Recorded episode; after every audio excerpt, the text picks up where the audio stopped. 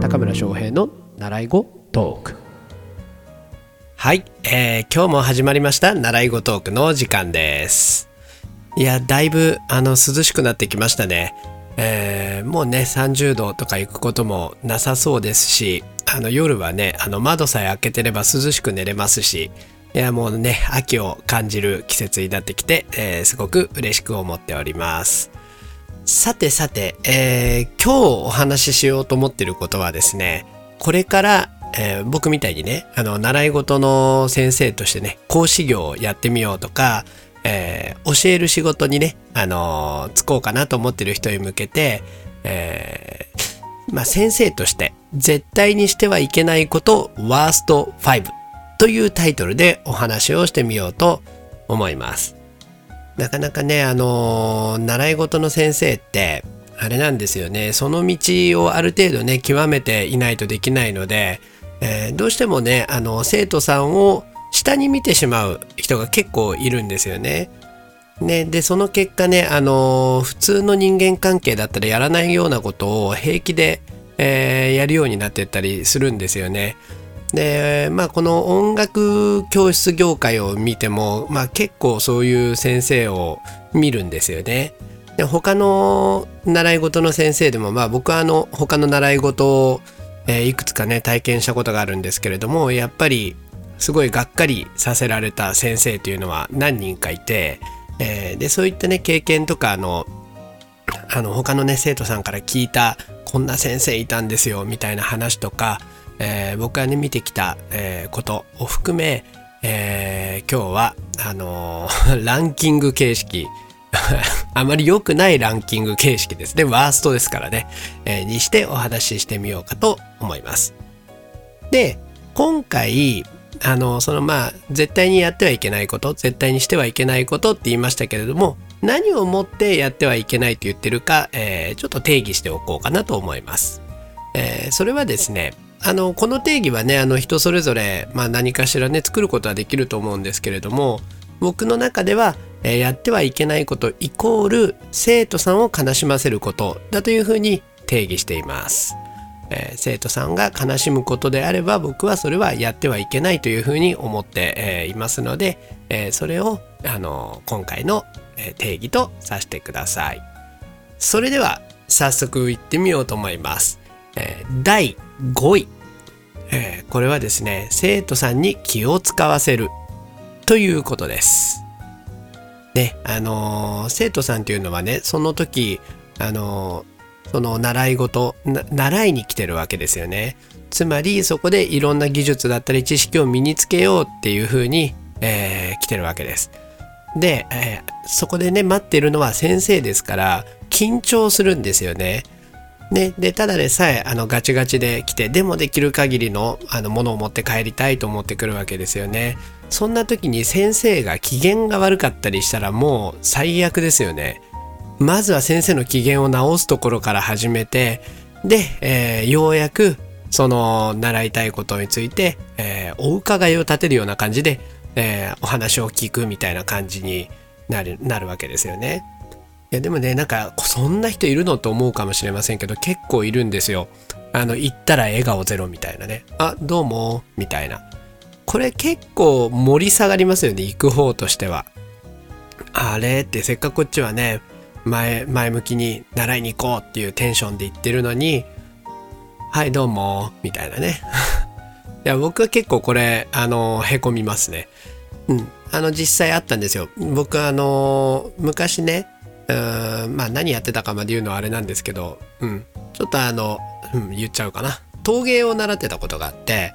そうあの僕あれなんですよものづくりとか結構好きであのね陶芸をあの習ってたことがあるんですね。えーでその時ってやっぱり作品をね作るためにいろんなことを教えてもらおうってワクワクしながら行くんですけどもう一定して先生はいつもローテンションなんですね。あのまあ、たまに笑顔を見せることもありましたけどね。うん、であの教えてはくれるんですけど、まあ、テンションは基本的に低め。なので、えー何かねあの話が膨らむこともないですしあのもうずっとあの黙々と作業をするみたいな。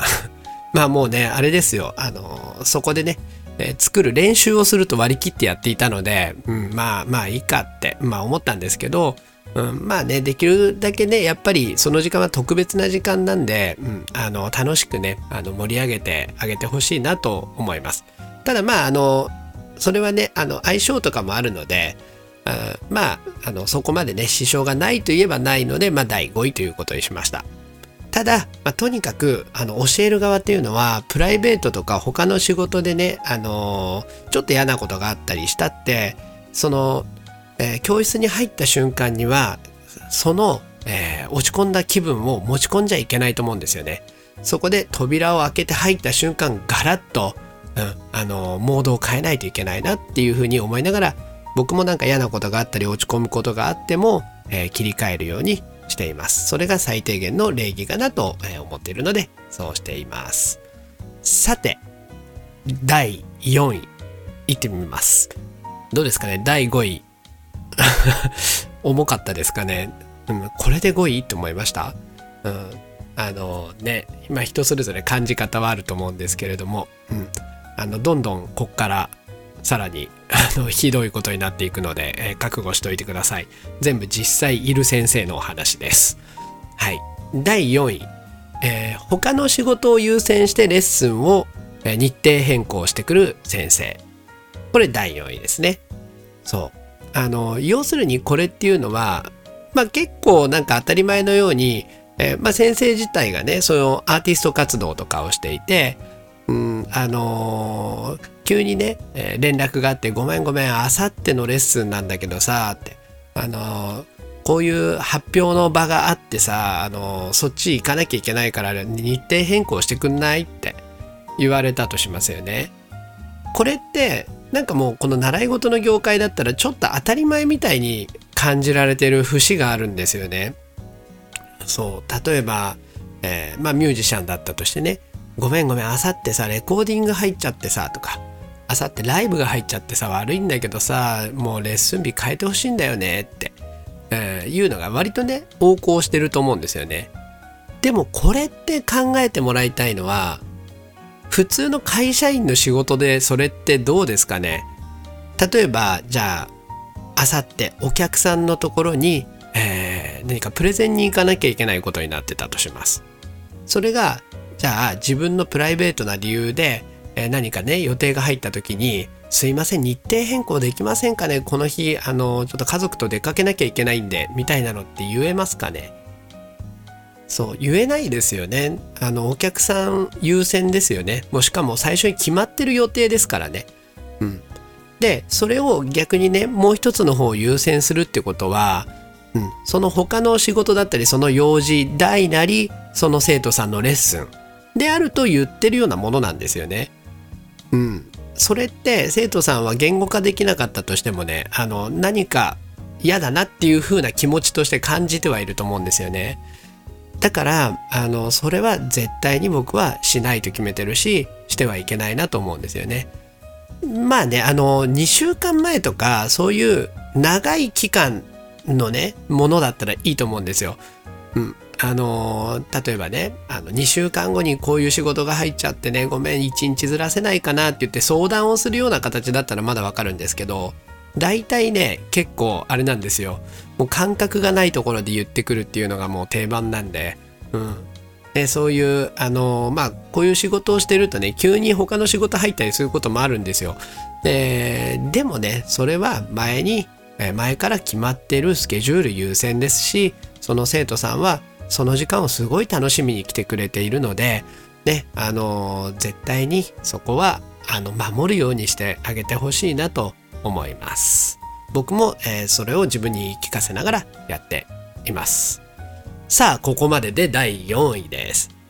ではですねじゃあ第3位に行ってみようと思います。これ結構います。あの僕も実際それを経験したことがありますし、えーそういう話は枚挙にいとまがないで、えーことでございます。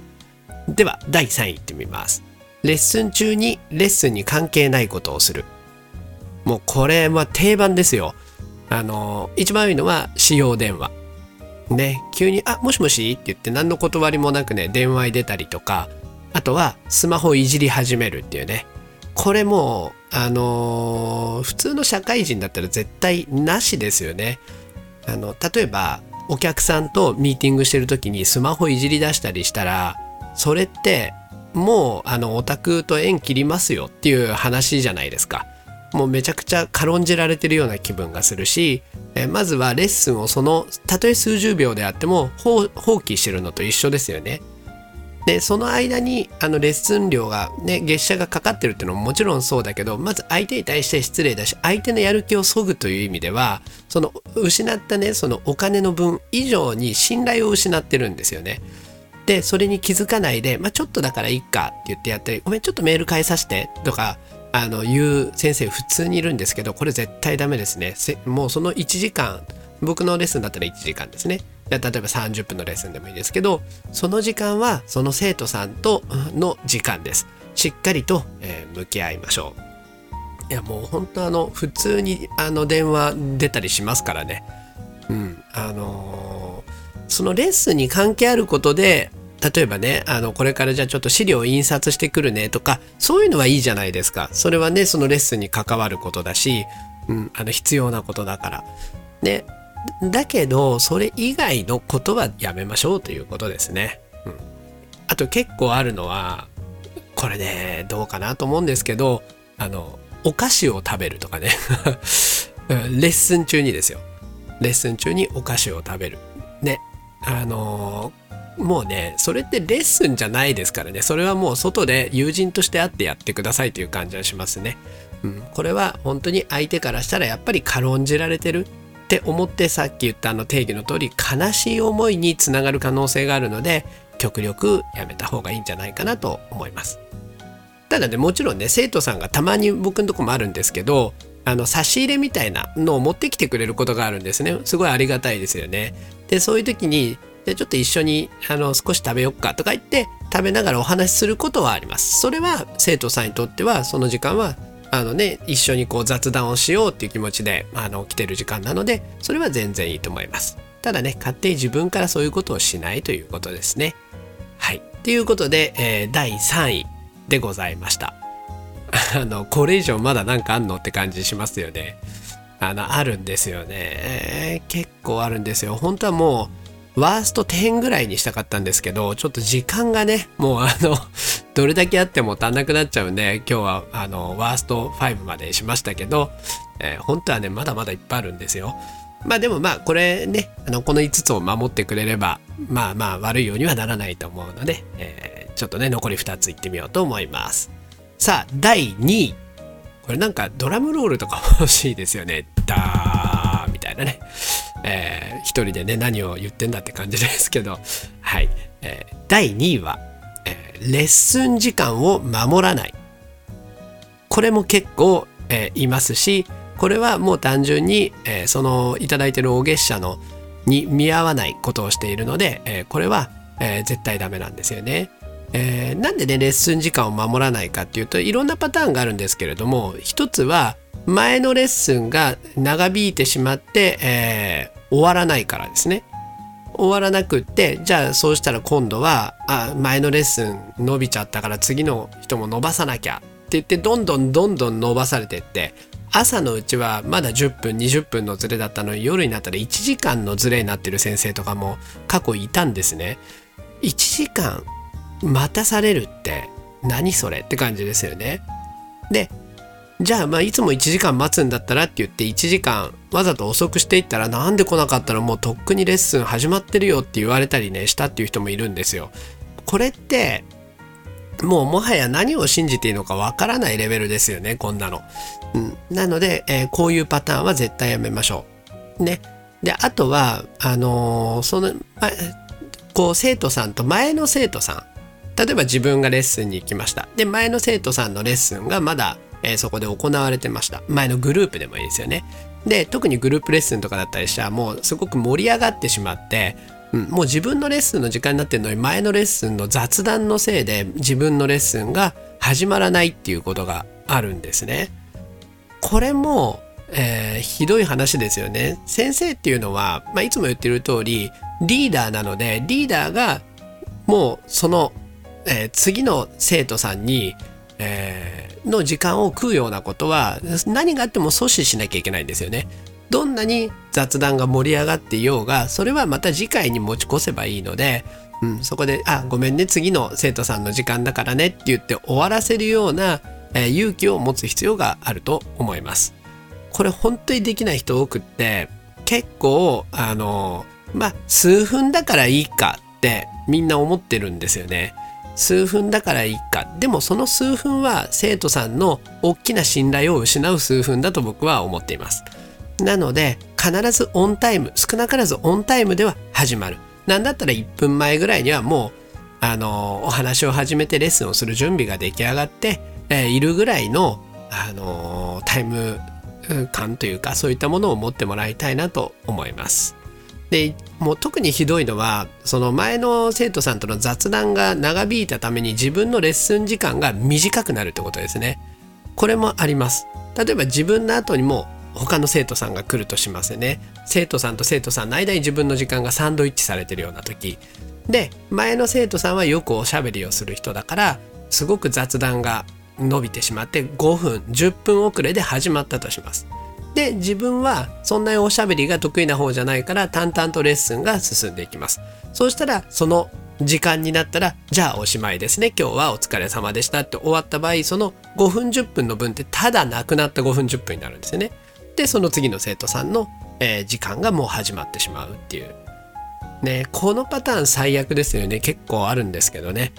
もう今日はちょっと怒りモードで話して いるのでなんか笑いが少ないんですけどあのそう本当あるんですよよく。これも絶対にやめてあげてほしいなと思います。これは生徒さんにとってすごい悲しいことですしあとはあのあまりねあのそういうことを主張できない生徒さんはただ泣き寝入りするんですよ。泣き寝入りしてああやだなやだなやだなっていうで積もり積もって負の感情が積もり積もっていくんですよね。そうするとね習ってる内容どころじゃなくなっていくんですよね。でそうすると、えー、その習いたいことも上達できないし気分も落ち込むしいいことないですよね。せっかくね来てくれたのにこれは本当に最悪だと思います。そういえばもう全然あのこれ番外編というかあれなんですけれどもそんな話なんですけど、えー、よくなんかあの音楽の教室だったりするとグループレッスンっていうの聞きますよね。グループレッスンって何してるか知ってます？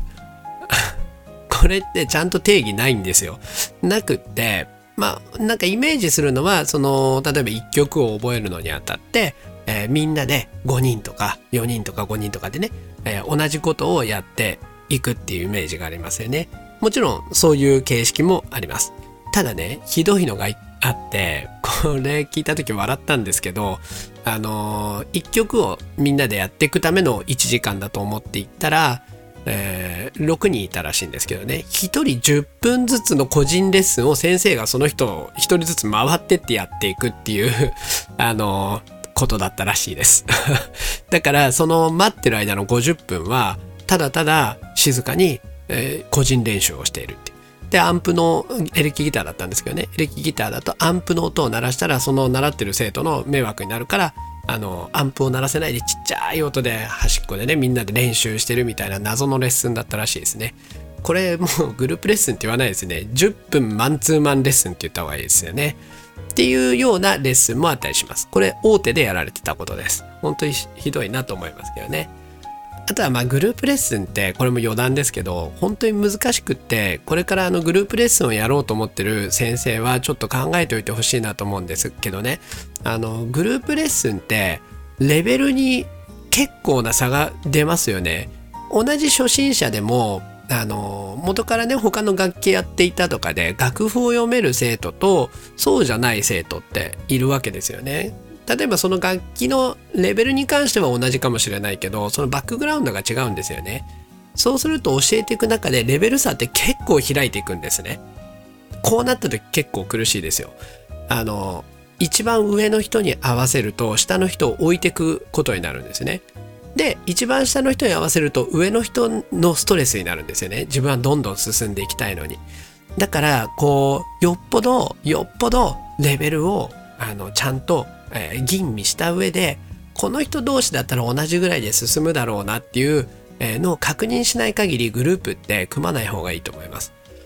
だからうちはグループレッスンって最初やってたんですけど今やめちゃいましたまああの友達とか兄弟家族で来るような人以外は受けないことにしてしまいましたもうそうじゃないとねあの苦しい思いをしたことがあるのでそうどこどちらを立てていいのか分かんないんですよね。で結局そのグループは崩壊しちゃったりするのでそうしたらね何の意味もないですからね。なんかね考えるんですよ。グループレッスンの方がいっぺんにあのおお月謝をねもらえるから1時間のうちに5人の生徒を同時に見れるのと1人しか見られないのだったら全然違いますからね売り上げが。そういうところばっか考えてしまった結果生徒さんたちを悲しましてね全員いなくなってしまったら何の意味もないので、えー、グループレッスンやる人はちょっとこれは、えー、考えてみてください。もちろんね全部が全部悪いって言ってるわけじゃないですよ。あの生徒さん同士で一緒に盛り上がったりとかそういう仲間みたいなものがねあのできたりするのでいいところはあるんですけどね。さあ脱線しましたがそれでは気になる第1位をお話ししていこうと思います。もう今の段階で20分を超えていて、えー、あ過去最長の長さになっちゃうんじゃないかなってドキドキしながら、えー、第1位を発表しようと思います。第1位はレッスン内容を生徒に決めさせるです。レッスン内容を生徒に決めさせる。これどういうことかっていうとこれなんかそんなやついないでしょって思いますよね。いっぱいいますよ。どういうことかっていうとじゃあ僕があのピアノ教室かなんかに行ってるとしてねあのじゃあ今日は何を習えるのかなって言ってこう行きますよね。行ったらせ先生にこう言われるんですよ。何の曲弾きたいとかね。あとは今日何したいって。なんかこれ普通にイメージできますよね。今日どんな気分？どんなのやりたい？みたいな。これ、ありっすかね？なしですかね？僕の結論はこれ最悪だと思ってます。レッスンって、習い事って、それを上達したいから行くわけですよね。僕はピアノを習ってるとしたら、ピアノを上達したいから行くわけですよね。でも上達の方法ってわからないから独学じゃなく行くわけですよね。それを何したい言われてじゃあ生徒がね例えば「あこのこんな曲やりたいこの曲やりたいです」って言ったとしますよね。でそれが例えば今の自分のレベルに全然合わない高かったり低かったりするものだったらどっちも上達につながらないですよね。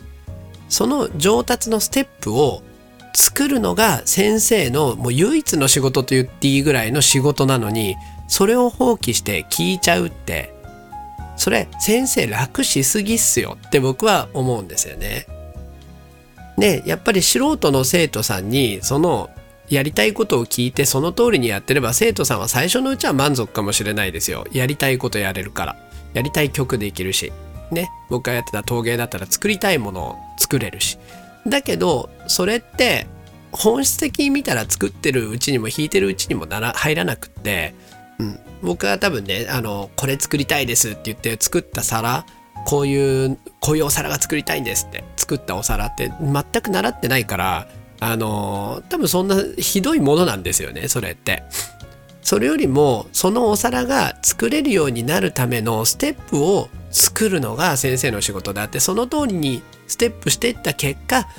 こうね誰が見ても素晴らしいと思うようなお皿ができるっていうわけなのでそこってあの生徒がねどんなにこれやりたいあれやりたいって言っても分かった分かったって言いながらうまいこといなしながらそこに向けての階段を作りながらねゆっくりと登らせてってあげるっていうのが先生の仕事だと僕は、えー、思っています。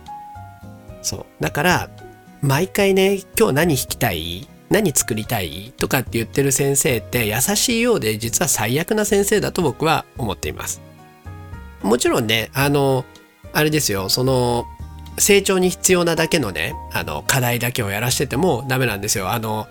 やる気がなくなってっちゃうんで。でじゃあどうするかっていうとその生徒がやりたいってことを常にヒアリングはしておいて、えー、それの中で一番今この成長に役立つであろうものをピックアップしてじゃあこの曲でやってみようよって提案をする必要があるということですよね。このお皿だったら今のあなたのレベルでちょっと頑張ればいけるからうん、じゃあこれを作ってみようみたいなあのその生徒さんの好みから提案をしてあげるような、うん、あの持っていき方をするのが、えー、一番いいんじゃないかなって、えー、思います。そうねとにかくあの聞かなさすぎる先生もいるんですよ。何したいのか関係ないと。えー、僕はこれが、えー、上達必要だと思うからこれだけをやってればいいって押し付けるのも絶対 NG ですね。そう。あのそれがね原因であの他の教室を辞めてうちに来た生徒さんも結構いるぐらいなんで、うん、そう。面白いのは 面白いのはって言ったらあれですけど本当はねあのクラシックっぽいのをやりたかったのにあのそれよりも絶対にブルースだからと。音楽ギターの あのギターの根底にあるのはブルースだからって、まあ、それもどうかと思うんですけどね。と言われてブルースしかやらせてもらえなかったっていう70代の生徒さんがいるんですよね。それってもうなんだか本末転倒ですよね。やりたいことがあってしかもそうやって結構ご年配になってから始めているのにやりたいこと一切できないまま終わっちゃうのって。うん、あので結局やめてうちでそのやりたかったものをあの、ね、ステップを踏んであのやってもらってるんですけどね、うん、まあそういうふうに、えー、してしまうのもあのどうかなとは思います。なので、えー、まあまあ第一は2つって感じかな、えー、今日は何する何したいっていうふうに、えー、レッスン内容を先生生徒に委ねちゃう。先生と押し付けすぎちゃう先生、えー、これはもう絶対にやめましょう、うん、これをするとお互い何もいいことはないので、うん、でお互い成長もできないので、うん、あのやっぱね先生だって考えてステップを作っていくところで先生としての、え、レベルが上がっていくっていう部分があるのでそうそこを放棄しちゃうのは先生自身も成長ができないということだし生徒も成長させられないしこれはとにかく第一位に、えしても、え全然 間違ってなかったなと思うぐらい最悪な行為なので、えそれは気をつけましょう。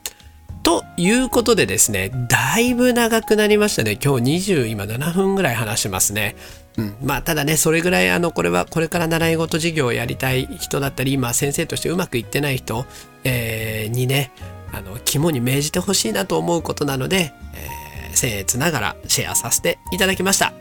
ということで、えー、今日も説教臭い内容を最後まで聞いていただいてありがとうございます。えー、若干発生するところもあるんですが、えー、これが僕なのでしょうがないと思ってこの調子で放送を今後も続けていこうと思います。